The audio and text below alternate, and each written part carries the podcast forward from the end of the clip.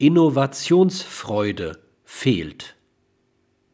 Ich vertrete die Meinung, dass ein erheblicher Teil der Lähmung der deutschen Politik und der mangelnden Innovationsfreude der deutschen Wirtschaft und des Fehlens einer eigenständigen deutschen Kultur und des Darniederliegens eines konzeptionell organisierten Sozialwesens und des Niedergangs der mitteleuropäischen Kirchen auf solche Verdrängungen zurückzuführen ist.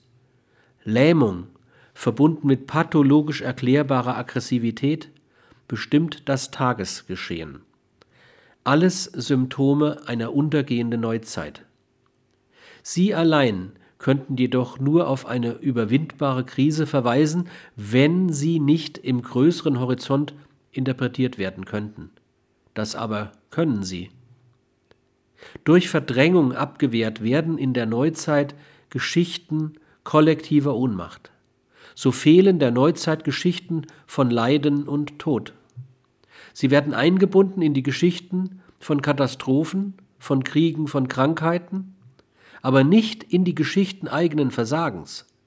Die Neuzeit entwickelte als Epoche einen eigenen Narzissmus, der jeden Zweifel an der eigenen Größe als Verleumdung denunzierte und den Verleumder ins Abseits stellte.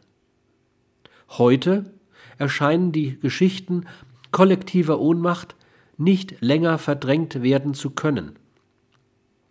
Auschwitz und Katyn, Hiroshima und der Vietnamkrieg bezeugen die kollektive Ohnmacht neuzeitlicher Rationalität und Moral so überdeutlich, dass eine Abwehr nicht mehr möglich ist.